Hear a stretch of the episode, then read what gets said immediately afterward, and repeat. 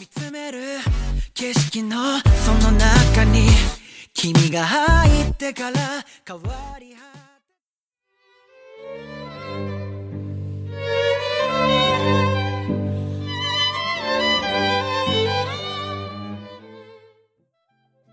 欢迎收听阅读 Tango 书笔鉴赏会，我们是林森林与 Sophia。嗨，大家好。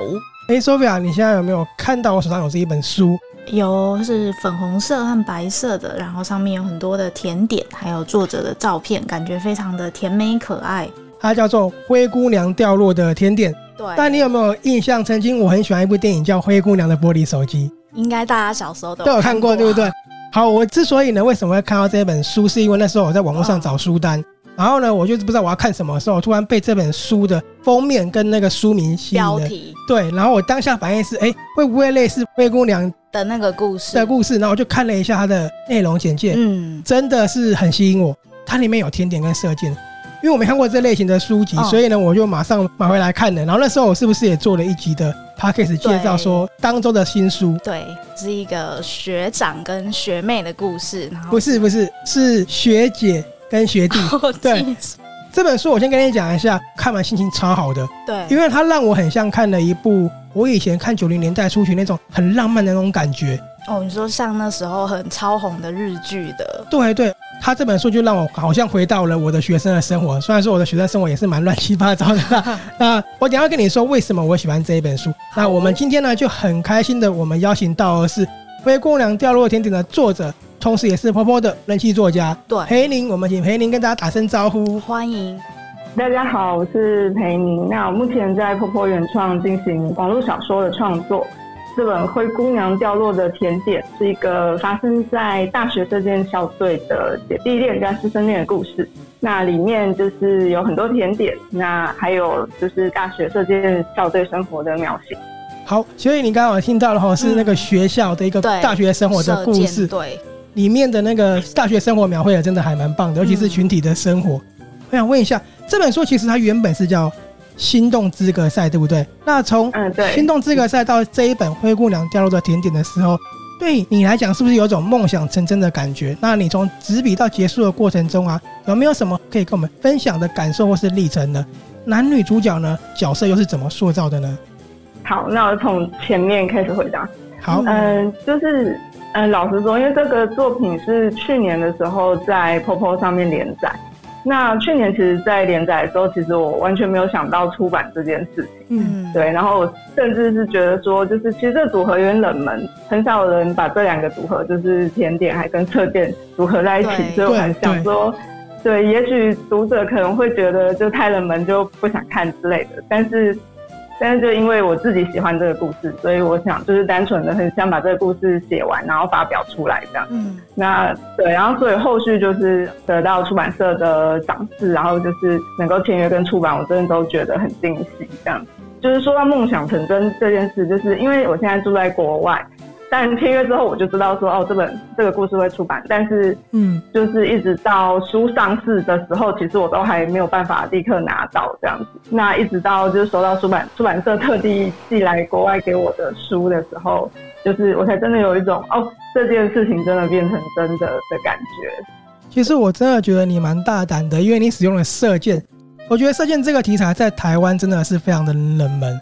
那其实虽然说很多人喜欢甜食，不过以甜食为作品的书其实也并不算多诶。很多人可能也会觉得说，射箭这个运动对我们来说比较遥远，或者是说有人觉得，哎，我不吃甜食。但是这就是我开头为什么说我很喜欢的，因为这个射箭跟甜食它是让男女主角的感情很加温的一个部分。所以我觉得，纵使我不了解射箭，我也会很投入在那个里面。但我觉得射箭其实蛮帅的，就是很帅啊！像今年开始，我看到越来越多朋友有去那叫什么射箭啊，射箭企业联赛，对不对？哦，对。然后有看到有一些朋友就是去体验，然后去玩这样子，然后就觉得蛮好玩的，让我也蛮想去玩的。嗯嗯嗯。哦，对，我想要问你，就是这种射箭队的射箭，它跟日本的那种弓道是不一样的吗？哦，是刚好我其实我两个都有玩过，所以对我可以告诉你它，嗯、呃，要怎么说，哦、它的形式上不太一样。嗯、呃，我们一般了解射箭，就像譬如奥运的时候，我们会在电视上看到那种转播的射箭比赛，七十公尺的靶子这样子，嗯、这个是一般的所谓竞技的射箭这样子。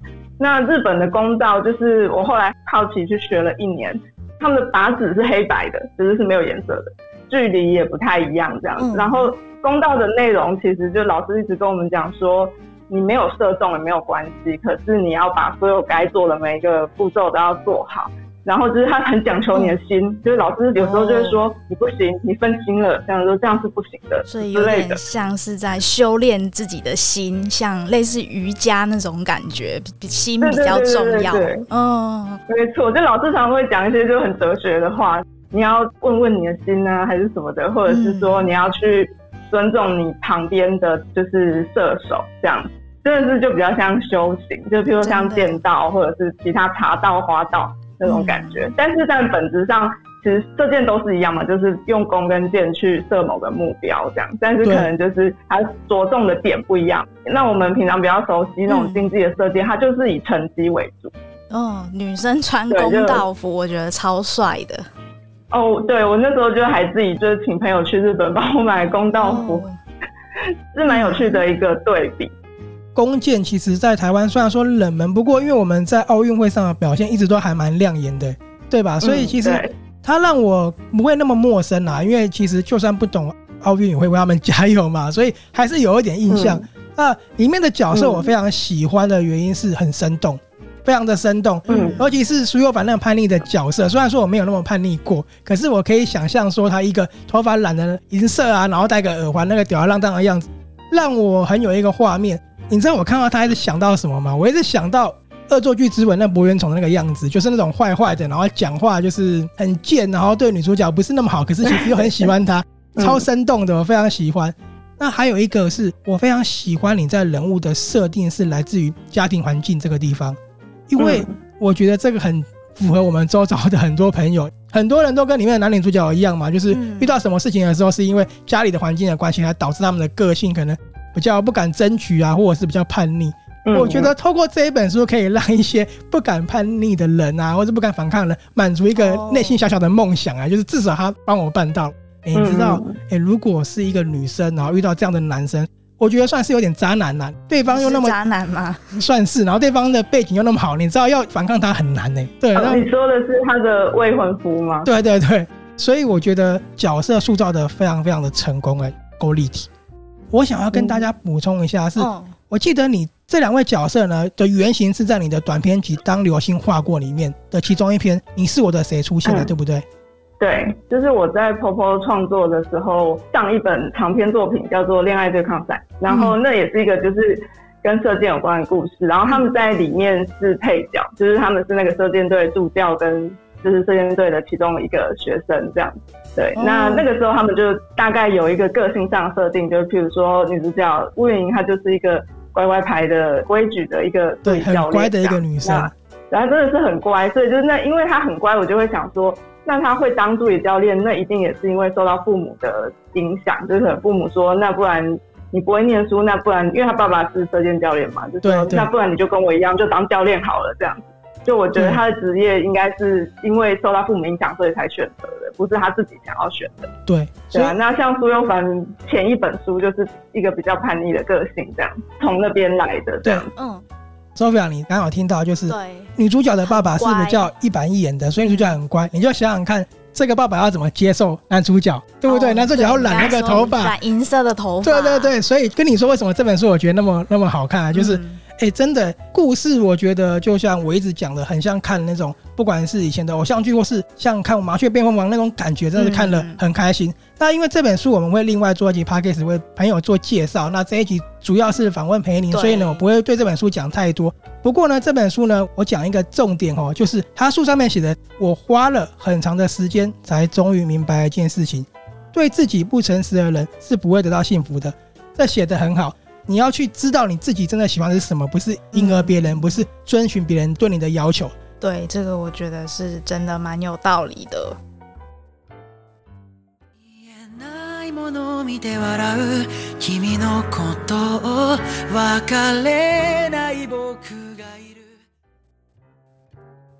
那我有一个额外的一个问题，就想问裴宁说，这样的一个设定，你当初是因为周遭朋友的关系吗？你是不是看到很多人类似这样的一个角色？嗯，应该说，我觉得可能长期间就是自己的心得、嗯、生活的心得，还有就是周遭人的一些遭遇，可能都会就是让我有这样的感触吧。对，因为我本身是一个比较叛逆的人，就是我会觉得说，如果想要做，就应该要去做这样子。嗯、但是不可否认，就是说，因为你周遭人会给你一些压力，就是说。哦，做怎么样选择比较好？譬如说，魏云她的未婚夫就是外在条件各项都十分完美，然后旁边人就会说，那你就是应该要嫁给这样的人啊，就又多金又帅的，就是你找不到更好的。就是当你周边人都一直告诉你说你应该要怎么选择，但是你自己心里默默的觉得那其实不是很适合你的时候，你要怎么去反抗这种就是外在的压力？这样，我就想要写一个这样的故事。所以你会看到这本书会有好多我们周遭朋友的影子，尤其是像女主角原本那个未婚夫出来的时候，真的会很多周遭朋友都会说：“哇，那个男生要好好抓住哎！”对，你一定有很多朋友对会说这种遇不到更好的我这样。对对对，而且他又事业有成嘛，哇，整个就是很多女生就会心花怒放的这样子。真的，这本书我觉得很生动，很有趣。好。那我们看这个书名叫做《灰姑娘掉落的甜点》，有甜点嘛？里面真的很多甜点，就是看了之后就肚子都会饿起来。所以是你主角他们都会做甜点，然后也喜欢很喜欢吃甜点，然后女主角呢也会做甜点。嗯，这里我先跟大家说一下，其实我以前会做甜点呢，我有那个证照。对，但那个很久没有做了。那我想问一下，所以佩妮，你是不是很喜欢甜点？你自己也会做甜点，对不对？呃，对对，只不过就是我很。业余很一般，就是没有上过任何课的人，这样，对，就是完全是兴趣这样子。对，其实我们家，哎，我之前在直播有讲过，就是我们家以前对，有开过饼店，但就是没有传到我这一代。对，但是就是我们家大部分的人都很爱吃甜点，这样子。糕饼店，对啊，那很酷哦。对，但是其实开饼店是很辛苦的，这样子，对啊，所以后来就没有传下来，这样。对，但是就因为小时候就可能。耳濡目染吗？我也不晓得，反正就是会喜欢这些东西，甜食什么的。嗯、那以现在长大，就是自己有空的话，可能就上网找一些食谱，自己做做看这样。嗯、那书中里面写到的甜点，也是你自己有曾经做过的吗？呃，有些有，有些没有。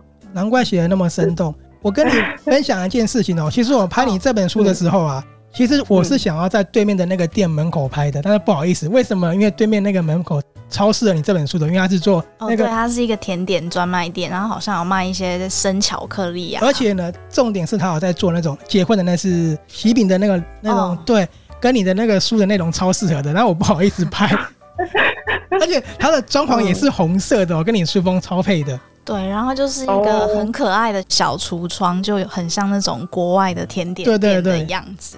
好想看看照片，我会我会再拍给你看，因为那天是不好意思，但因为很真的很适合，他有在帮人家做结婚的那种礼饼或是一些礼盒，对，然后一直让我想到男女主角他们在做的一个共同事业这样子。那我不爆雷，我不爆雷哈，对，他们真的很甜蜜。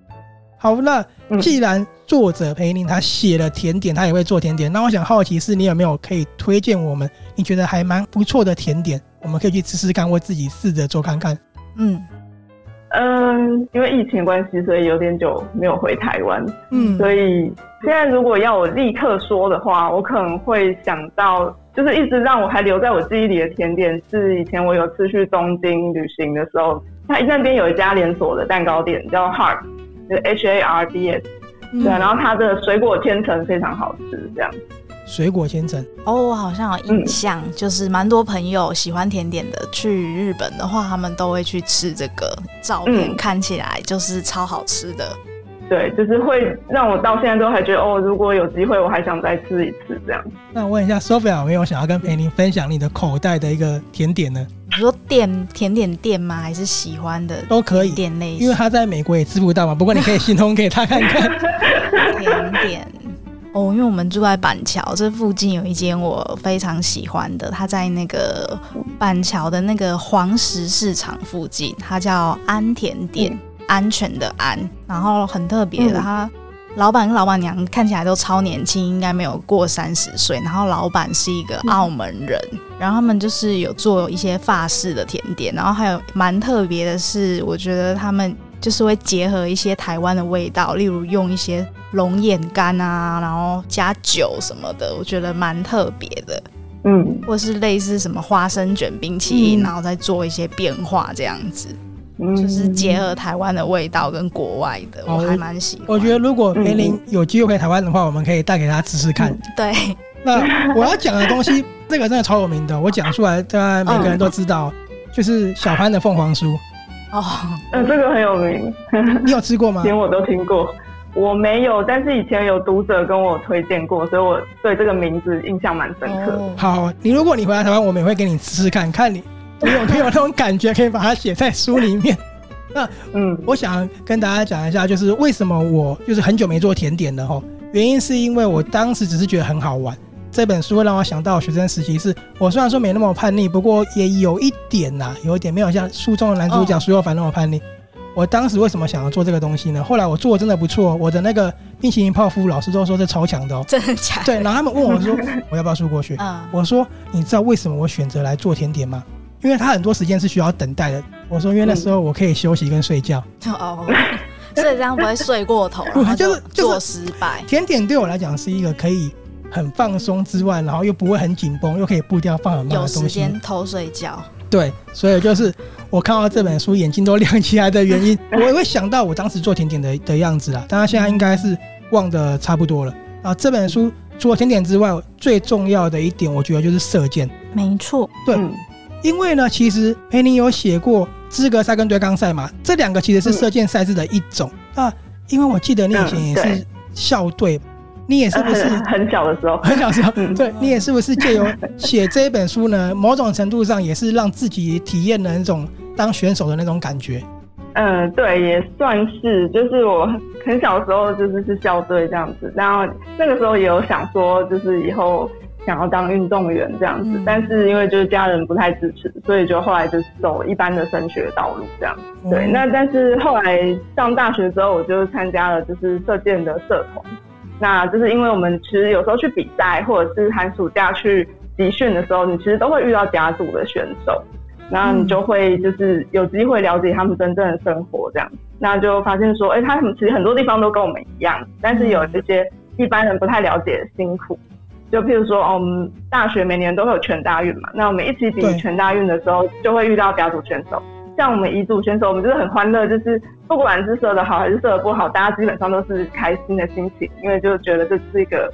课业之余的就是调剂，这样快乐去射箭这样子，嗯，对，我们就很欢乐，就是就就算建设到拖把，大家就是还还会在那边闹，然后就觉得很开心这样。但是甲组选手那边的比赛气氛就非常紧绷，然后那表情就是也是就很凝重这样，很凝重，对，他们会很严肃。嗯、因为后来我才了解说，因为这些他们的比赛成绩就是可能会关乎到他们的选拔的资格啊，或者是说在教练心中的地位之类的这样。嗯对，那就曾经有就是不止一个甲组选手，就是跟我讲过类似的话，就说哦，我好羡慕你们，就是可以单纯的享受这个做这件事的快乐这样子，嗯、那不用去担心说自己的成绩好不好。然后就是因为这样的压力，可能会让蛮多选手就是会渐渐的没有办法享受这个射箭的快乐这样。当然，就是做每一件事都有他的辛苦，运动员有运动员的辛苦，学生有学生的辛苦，各行各业的人都有自己的辛苦。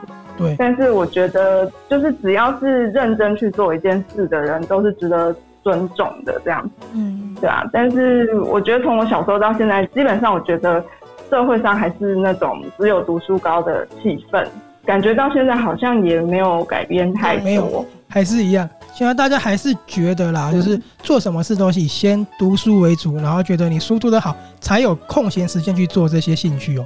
对对，没错，或或者是说。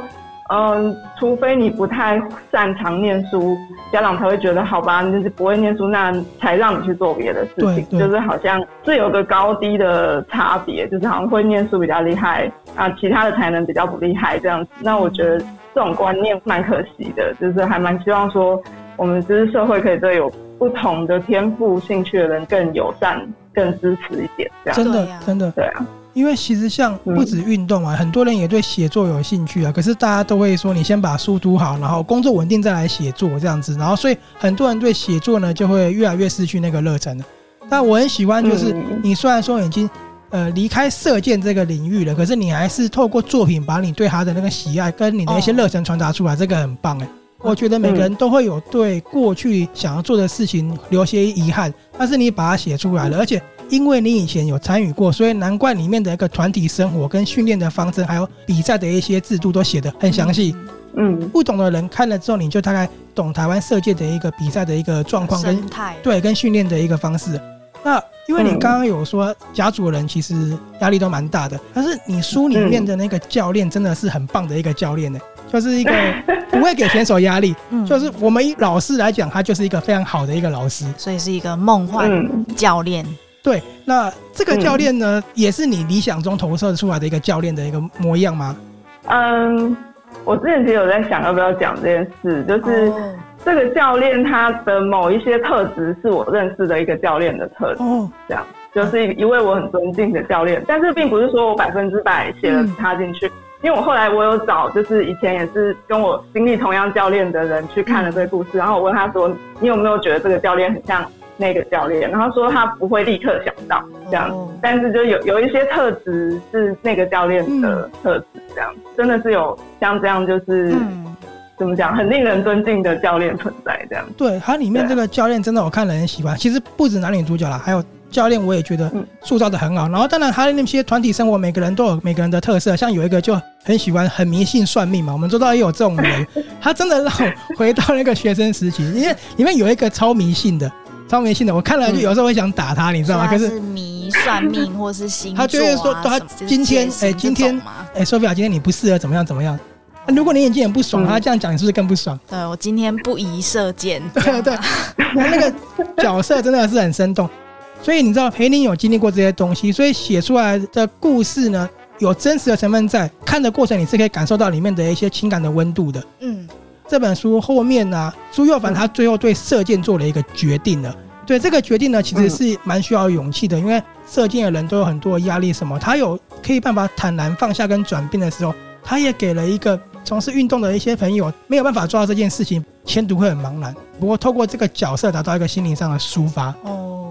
原本在看的时候，我也以为是一个他就真的当国手，然后就很圆满的故事。您给了我一个很不一样的转折，在这个角色上做了一个很棒的一个收尾，所以是一个很有希望的故事。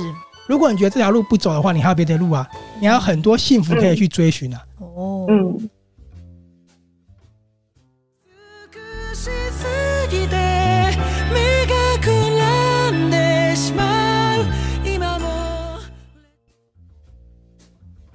好，那我们刚刚问的是说，是不是你有当过这个运动员吗？问一下，就是里面的一些情感啊，跟一些所发生的一些小事情，是不是也跟你的青春有关系呢？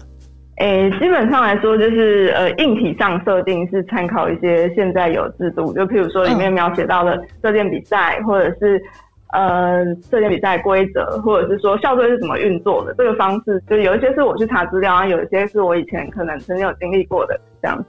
那但基本上就是人物当然是虚构，就是就不是说刚好有把哪个人物放进去写这样，嗯，没有哪个角色就是刚好等于我认识的人，对。但是呃，像那种团体生活、青春很热闹的感觉，对对，我觉得我可能是有把这个感觉写进去，就是说以前我有经历过团体生活的感觉，有把它写进去这样，对。但是真实发生的事件的话，其实是没有。对，就是因为以前我们发生的事情都蛮无聊，就 是不是什么值得写进小说的事，就不是太蠢，就太无聊，就不值得写。所以你就重新塑造出另外一个新的团体生活，然后是非常的生动，也非常的活泼，对不对？嗯嗯。嗯可能是那种感觉吧，就是大家在那边胡闹，然后就是乱乱讲话之类的，互相吐槽，非常的青春。所以我为什么说对我来讲，我给他的定义呢？我自己是觉得是一个浪漫的、纯爱的一本书，因为我觉得回到那个，就虽然说你在学生时期可能也有人有劈腿啦，好吧，有可能也是很渣，可是那种爱情呢，是我们回到当下的时候，他去想自己的童年、自己的过往的时候，真的是一个回忆涌现。嗯。而且那个团体生活，其实我们出来社会久了之后，有时候离那个团体生活已经越来越远了。对，对，那看 看在过程中，我会拾回那种感受。最后他们大家凑在一起的时候，就是去吐槽男女主角的时候，嗯、我觉得那个看了笑得很开心。感情很好，就是会这样。对对对，我跟一群朋友这样就吐槽。对对对，他们一群朋友全部都认识。可是呢，因为他们不知道男女主角后来在一起，是到最后才发现的，嗯、所以那个他们被蒙在鼓里，然后突然很不爽那种感觉，对，我觉得笑得还蛮开心的。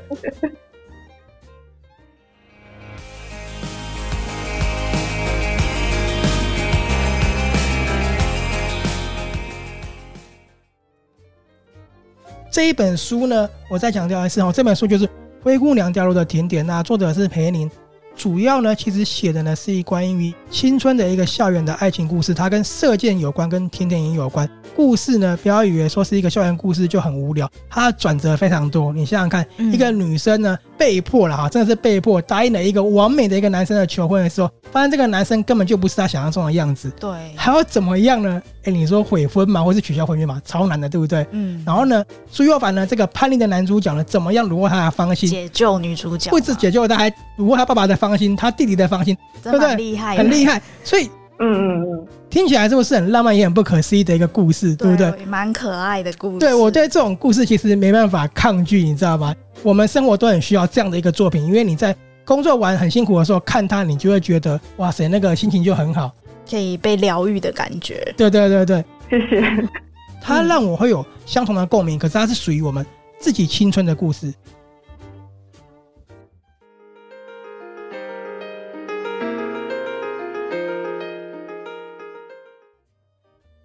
刚刚讲的是关于这本书的一些内容，那我现在想要问一下裴你，因为。我记得你在国小五年级就被启发写作灵感了，对不对？那超小的，嗯，真的很厉害。是什么样的原因让你去突然想要写？那你那时候有没有写过什么样的故事？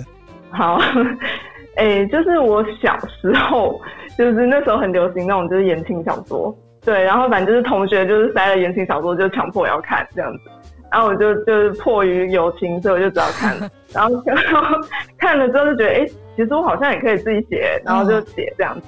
哦、但是那个年代流行的东西，现在讲起来就是有点像黑历史，就是像那个时候很流行那种什么各个身怀绝技，然后譬如说他可能是属于同一个团体或者是黑道组织系列的男主角。我有印象哎，对对，我们可能就是是不是叫东什么的？有好几个不同的，嗯、对，就那时候很流行那一类的故事。呃，那时候我大概写了两部就是长篇的故事吧，对，但是还好我很有自知之明，就是我觉得说，知道我自己写的不好，所以我就强迫我几个同学看一下，之后我没有拿去投稿残害编辑的眼睛这样。基本上就是黑历史。我记得那时候好像也有被一些同学强迫看，是好像有一个那个《烈火青春》系列。你有你被强迫看？对对对，其中一个非常有名。对，然后里面每个男主角就是 像刚刚裴宁讲的，就是身怀绝技啊，就功课很好，然后可能又会变魔术，然后又会耍刀子，然后又会干嘛干嘛，就是都很强。对，一个时代的代表，对，是是有代表性的作品。对。哎，那我突然好奇一件事情，我以这本书好了，你写《灰姑娘掉落的甜点》花了多久时间呢？从开始架构到开始写出来，嗯，大概差不多半年，算很快。我可以问一下，这本书有几万个字吗？初稿大概是十六万字，但我后来有修稿，就是出版的时候大概是十四万多这样子。哦，那你修蛮多的，而且你又加了番外篇过去，然后变十四万字。哇，呃，加上番外篇大概差快快要十五，加上番外篇应该快要十五。那很厉害耶，只用我觉得超过十万字就超厉害，很厉害耶。我写的没有很快，真的。我很多朋友其实都在试着写小说，然后呢，写了一年之后，可能连三万字都不到，可能一直第一章，然后一直修改，一直修改。嗯，而且好像说是黑历史好了，可是你也写了两部长篇啊，那也很厉害耶。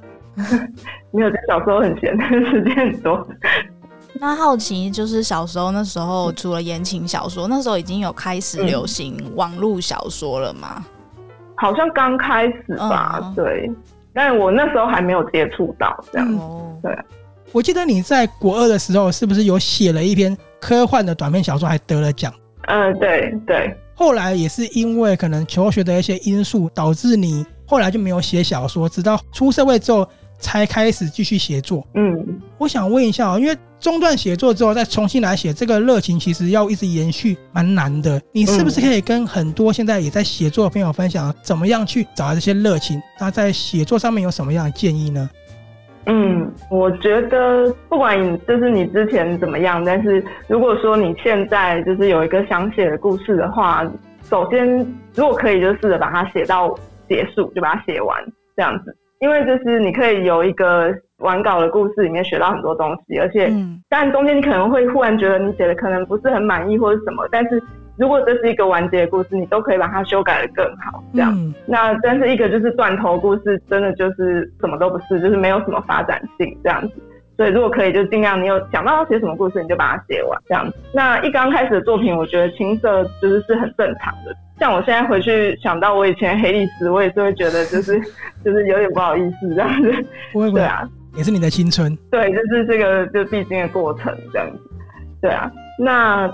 如果说就是写着写着，你希望就是自己可以更进步的话，你就是可以去看跟你，比如说同个类型，比如说你喜欢写运动，你就去看运动；喜欢写爱情，就去看爱情；喜欢写武侠，就去看武侠。对啊，就是你可以去看一下跟你同类型，还有不同类型的作品都可以看。那你也可以学到很多别人怎么说故事的方法，或是别人怎么就是用字遣词的方法这样。重点我觉得是，如果说你有开始写之后，你看故事的角度会不一样哦。对，就是你会开始看说，哦，原来他这边为什么要这样写？然后我觉得他这样写很厉害之类的。你可以开始用一个不同的角度去观察别人的作品，这样子。好，还有就是，呃，如果说就是你不介意看一些就比较理论性的东西的话，其实现在市面上已经有很多就是写作的书或者是编剧的书。哦，对对。那你可以先找一本你自己觉得看着顺眼的。我觉得其实这些书也是会有帮助。其实我看了蛮多的，但是一开始其实也是看不太懂。那后来就是可能看到一定的量之后，开始有点触类旁通，就说哦，原来我以前看不懂那个东西，它其实是这个意思。对，那我觉得这可以帮助你，就是比较快去掌握一些说故事的技巧这样子。但是也不用把书上讲的那些规则当做圣经，因为就其实都是有例外的，就是拿来当做参考而已，大概是这样。好，真的说的很好。因为呢，其实以培英来讲的话，为什么很有说服力呢？不只是他出了书，他的作品在网络上的人气量也是非常高。也就是说，很多人是认同他的这种写作的内容跟他故事的。对。所以呢，其实他给的大家意见真的很棒。他就是说，当你如果你有想写一个故事的时候，你一定要试着把它写出来。我曾经听过丹布朗的演讲，他在讲一样的话。嗯。有读者问他说：“你怎么样去写小说？”他直接说：“你就坐下来写就对了。”然后呢，像刚刚讲的，去看。跟你同类型或不同类型的作品都可以从中学习。很认同之前培林曾经分享过说，没有人看的作品并不是不好的作品。那其实没有出版的作品也不是不好的作品，只有你认真的去写、去投入的时候，它就会是一部值得的作品。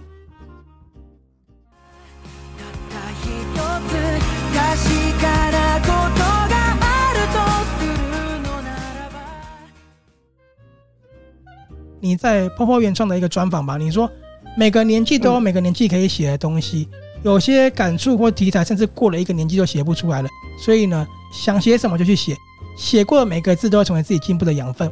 真的有一些事情，真的是过了年纪就 就写不写不出来了，真的真的。其实我现在想要再去写一些作品的时候，我也写不出来。那我跟你分享一个很有趣的事，因为我呢，其实最近也是很无聊，然后我就在写，重新写我的一个小说。结果你知道吗？我写了三万快四万个字，我的主角还没出来。我今天跟受不了讲说怎么办？我现在不知道怎么收尾。但是跟你分享一下，就很好玩啦。我觉得写作也是蛮疗愈的一件事情。好，那既然身为小说家，写了故事就一定会有遇到非常严重的低潮跟瓶颈嘛。看过你曾经说你休息了快四年才重新开始，那这个过程你是怎么样找出下一个故事的灵感？怎么样走出低潮的呢？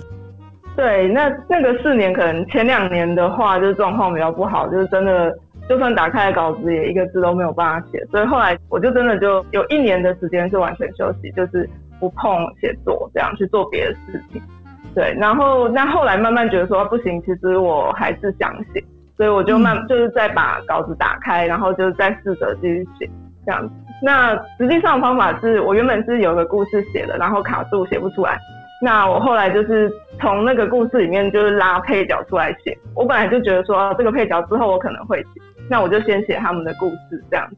我觉得可能他们的故事对我那个时候的我来讲，可能是比较轻松、比较容易发挥的这样。嗯。然后就先写他们，然后先想办法把它写完。就一刚开始也是很挣扎，就是写写停停这样子。那后来就是终于把它写完了这样，然后我就觉得好，现在可以。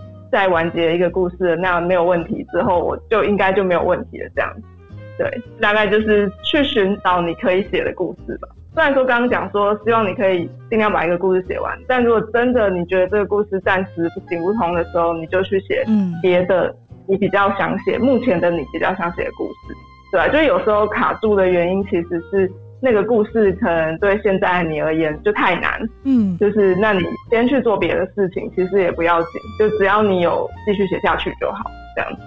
所以你的做法是换个方向，配角拉出来，重新去写这个故事。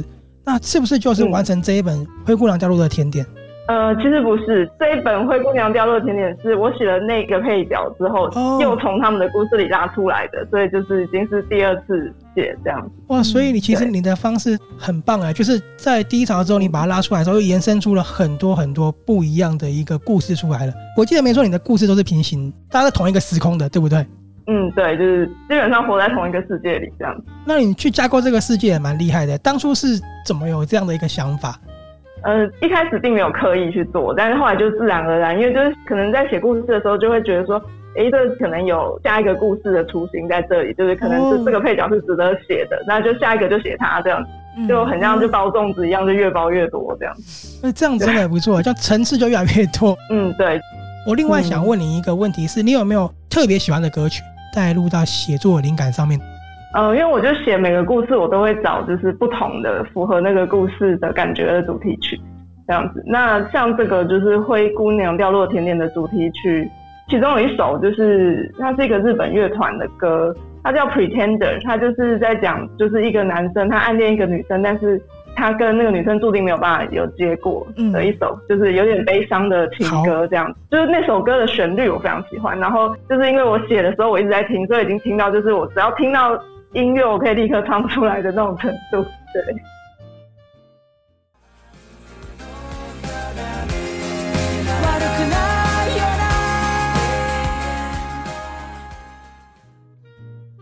黑林跟我们讲了说，如果呢你在写作呢遇到瓶颈的话，你有什么方式走出低潮？然后呢，他也跟我们分享了想成为作家的人一些建议，非常的开心，也非常受用。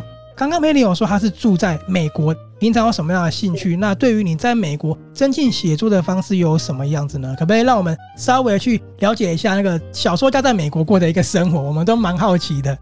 好，现在是住在加州。其实我的兴趣。应该跟蛮多人都差不多，就是看各种就是戏剧啊、电影啊、动漫、小说之类的，就是自己可以觉得放松。嗯、那因为自己也是有在写小说的人，所以也可以顺便就是从中学习一些写故事的技巧或者是灵感这样。嗯、对啊，那除此之外的话，就是疫情之前的兴趣是旅行，还有学日文，然后还有看运动比赛。对，那就是对对对，就 就其他的运动比赛，其实我也都会看这样子。那这个就是有极致结合我这三种兴趣的是，就是我有一年就是自己去日本自助旅行的时候，刚好那时候就是他们夏季甲子园的地方大赛，对对，刚好在比。那我我那时候我刚好人在鹿儿岛，我就去看鹿儿岛的冠军战，然后我就觉得是真的很热血，我很喜欢那种他们很认真的为了自己的孩子或者是自己的朋友。可能有认识的人在那个棒球队里，他们就是很认真为他们加油这件事，很热血又很感动，这样。对，对他们的热情真的是让我们觉得难怪他们棒球发展那么好啦。嗯，我记得你是不是也有到加拿大看 U 十八的比赛？哦，对，那次也是有点夸张，就是热血哦。呃、其实因为那时候我刚看完甲子园，甲子园大概是八月多的事，然后 U 十八是九月，九月，嗯，然后。因为那时候看完甲子园之后，就是很想要看那些甲子园明星，然后我就查一查，发现说，哎、欸，其实他们要到加拿大比 U 十八，哎，那加拿大离加州有点远，但是我我就很想去，然后我就查一查，然后就觉得说，哎、欸，其实是可以，嗯、所以我就搭飞机到离那里最近的美国的一个城市，然后就开车上去，就去看 U 十八这样子。然后那次我觉得是一个蛮难忘的经验，因为那边是一个就是蛮偏远的一个加拿大小镇这样子，嗯、但是。有一些台湾人就是喜欢看棒球，会特别过去看，然后也有从台湾来的一些就是球迷，这样那时候就跟他们一起看，然后就之后还一起去吃饭。到现在就是大家都是 Facebook 算是有不是很长，但是你都知道他在干嘛的那种朋友，这样我觉得是一个蛮难忘的回忆。我也很想做你做的这件事。其实我的梦想就是，因为我每年都会看威廉波特，不知道你知不知道威廉波特世界沙棒大赛。我的梦想就是去现场，可是后来我们就没打进去，然后这个 这个确实没有机会这样子。你看生活很充实，旅游，然后呢喜欢甜点，又很喜欢体育，嗯、同时也喜欢看各种戏剧跟动漫嘛，嗯、还有小说都有，这都是增进写作灵感的方式，对不对？嗯，对啊，就是日常生活的你的每一件经历的事其实都可以成为你的写作的灵感，这样子。所以你看，培林他其实是一个兴趣很多也很热血的人，所以难怪可以写很多很生动的故事，因为生活体悟还蛮重要的。哎，那我们想要再问培林一个问题，就是小说家有没有想要推荐我们你目前正在追或是很喜欢的剧或是漫画的？剧或是漫画，我啊最近完结的那个大家都知道的《进击的巨人》，我还没有看完，但是我大概被爆雷，所以我大概知道结局这样。对，我也对，但是我觉得《进击的巨人》就是它前面让你觉得巨人很可怕，然后后来就是有很多翻转，然后最后你的对事情的看法跟一开始已经完全不一样了，这一点我觉得很厉害。因为可能有人没有看过，所以我们就不要爆雷这样子。好，晋级的巨人是培林非常推荐的。嗯。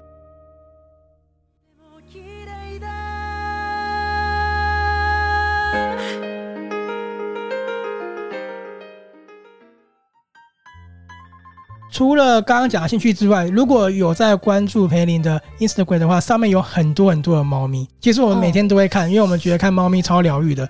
对，你不用担心说太多猫咪，我们看了都很开心。还有那个花郁金香超漂亮，对，那个真的是很漂亮。虽然说很多人现在都在写猫咪有关的故事，那你会不会因为你很喜欢猫咪，然后再以猫为题材去写这样的故事呢？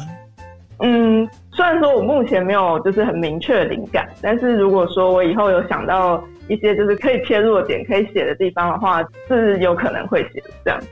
对，因为我也蛮期待以你的写作方式，然后带出猫咪会有什么不同的感觉的。因为我猫咪的作品其实我看的并不算太多了。那如果真的要讲的话，这《猫战士》吧，反正它就是一个跟猫有关的小说了。那我最感动的是看他的都是小朋友，然后小朋友嗯超认真的去写他的书评，好可爱，而且他出了好几十集。这是另外跟你分享，因为我们都很喜欢猫咪嘛。好，因为我们刚刚讲的是询问说培林有没有考虑写猫的故事吗？对，那我们回到这一本《灰姑娘掉落的甜点》，其实培林他写过了两部作品，都是姐弟恋，嗯，姐弟恋。那你下次有没有考虑不一样的题材的一个爱情呢？哦，刚好就是因为我最新的两本作品都是姐弟恋，所以大家可能会有个印象，我好像很喜欢写姐弟恋，但其实其实没有啦，其实没有，是刚好设定，对，设定上刚好是这个样子。对，但如果有想到适合设定，就是什么都有可能，就是其他的组合也都有可能这样。这一本《灰姑娘叫做甜点》的组合不只是姐弟恋，他们年纪差距还蛮大的。其实这个差距算是苏幼凡一个很大的挑战。苏幼凡他虽然说后来变队长嘛，可是他就是一个屁孩，而且小六岁。哦，嗯，小六岁我觉得还好啊。可是你要知道，一个是大学生，一个不是，这六岁差很多哎。嗯，而且女主角本来还有未婚夫。对对，难度很高。没有他，他的未婚夫的条件呢，先不要管后面可能有点渣，好不好？他的条件也是难度很高。嗯嗯嗯。所以这一本书不是一般的那一种啊，就姐姐跟弟弟。嗯。那嗯，有机会也可以写同志的，或是 BL 之类的嘛。嗯，目前虽然没有这个计划，但是如果以后觉得有可能，就是对有想到一些我觉得可以写的地方的时候，这样子真的蛮期待的。因为你有写过有关同志的一些情感嘛，嗯，你这一本书我看完之后，跟我想象中的完全不一样，然后我真的是很喜欢。我等一下最后会跟大家分享我为什么那么推荐这一本书哈。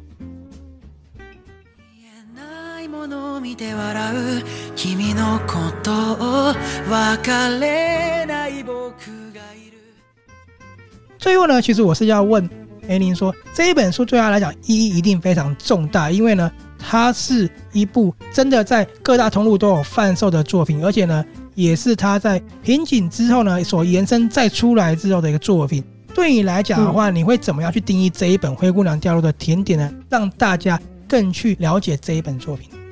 对我来说，我之前其实是直接就是把稿子写完，然后直接拿去呃言情小说的出版社投稿，然后出书。那这本《灰姑娘掉落甜点》是后来我决定就是要到网络上写作，那到了 POPO 写了就是一年多，快要两年之后出版的作品，所以这本就是、嗯、就创作的过程是不一样的。之前就是自己写完自己投稿，现在的创作模式是网络上先连载，然后之后。就是在看出版社有没有要合作之类的。所以，嗯、呃，这本《灰姑娘掉落的甜点》是我第一本就是在网络上创作之后，然后跟出版社签约出版作品，这样子，这对我来讲也算是新的阶段的开始，这样。就是一个很重要的里程，对，对不对？对，可以这样说。因为就是其实我一开始在网络上创作的时候，我也没有想太多，嗯、就是我没有觉得说我一定可以出版或者是签约，但是我就是想写，所以我就、嗯、就选择了一个 POPO 是一个适合我的地方，我我就到 POPO 那边去写这样子。对，那所以说现在可以就是有一个新的里程碑，我觉得就是真的是非常开心这样。好，所以这对他来讲真的是一个意义非常不一样，因为不只是陪你拿，其实对我们来讲，要做到这样的一个里程真的是很难的，尤其是你要写在网络上，然后得到回响之后去出版，这不是一件容易的事情。嗯、这本书他做到了。那我刚刚有说让大家更认识这个作品之外，能不能再推荐你的几部作品，让大家更认识你呢？嗯，好，那。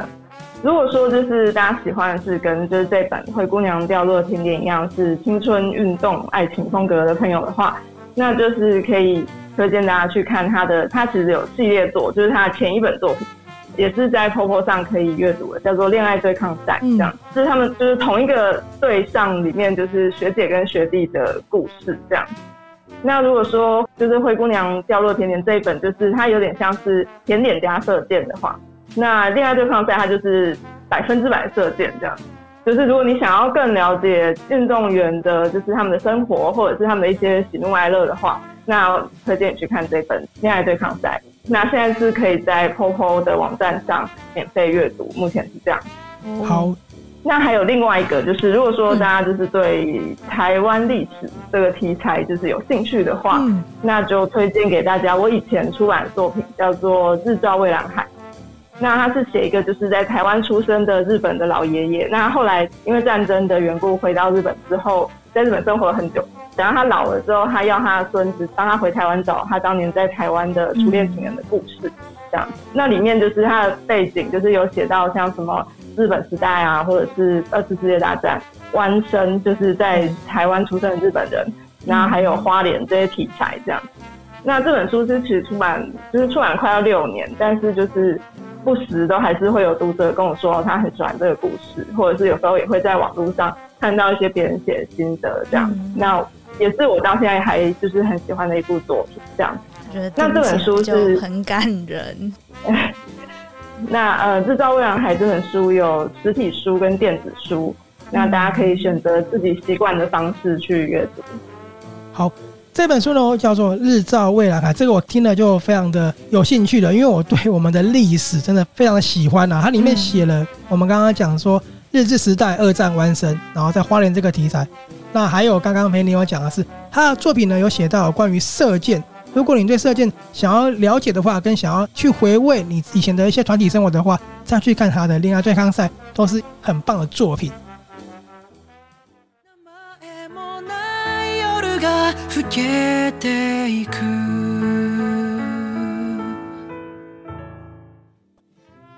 我还是要讲一下为什么呢？我要特别专访裴琳，然后为什么我之后还会再做一集《灰姑娘掉落的甜点》的 podcast，就是想要让很多朋友更认识你。嗯嗯嗯。也很多朋友看到我突然推荐这本书的时候吓一跳，他觉得这本书不会太女生了嘛？哦，对，就是很像一个少女的感觉。对，可是，对，那我就说。女主角呢，她一直照人家的意思，然后也不敢违背家人。可是呢，她最后结束她那个婚约，跟男主角在一起的。不要说很不可思议啦，我们在生活上本来就有很多的不可能嘛，只是我们有太多现实的束缚绑住自己，没办法追求爱情嘛。嗯嗯嗯。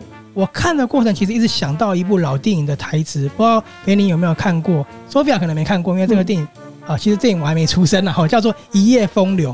但里面有一句台词叫“年轻人的爱情永远不会挨饿”，就是年轻人他们对爱情是嗯非常勇于去追求的。我觉得这本书让我看到年轻人去敢爱敢追，很纯爱的感觉，所以我才说为什么很像情书。只是说情书它透过我是情书跟追忆似水年华嘛，那这本书透过我是甜点跟射箭。我们曾经都是年轻人，但是呢，我们现在已经离年轻人跟你群体生活越来越远了。嗯嗯嗯。可是呢，这本书让我们想起了我曾经有的那个青春。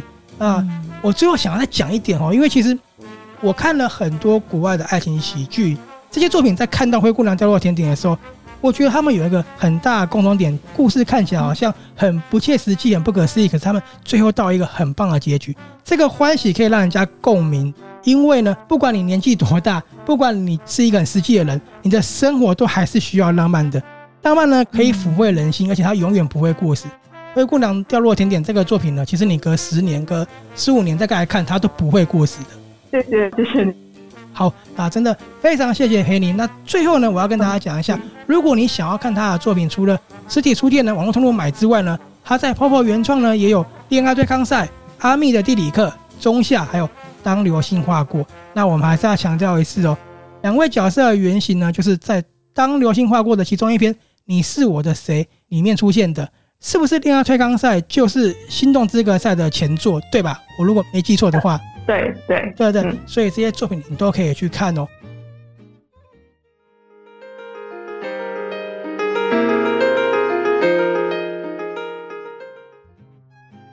非常谢谢裴宁接受我们专访，今天非常荣幸，也很高兴你带来那么多的分享，让我们去了解你在美国生活跟怎么写作。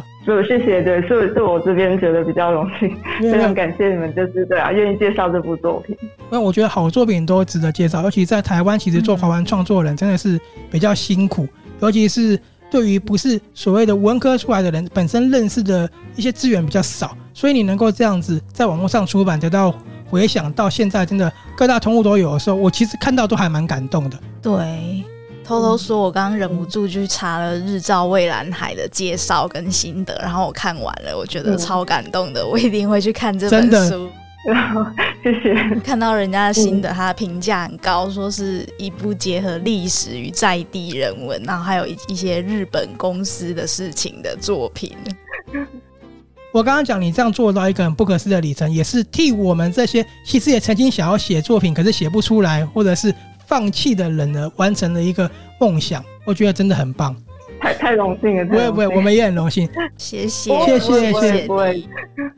好，那我们是阅读 Tango 书笔鉴赏会的林森林与 Sophia。那今天的来宾呢，就是裴宁，裴宁，他就是《灰姑娘掉落甜点》的作者，同时呢，也是 POPO 原创上面的作家哦。那我们今天节目呢，就到这里了，下次见喽，拜拜。嗯、拜拜。好，好，谢谢，拜拜。老けていく。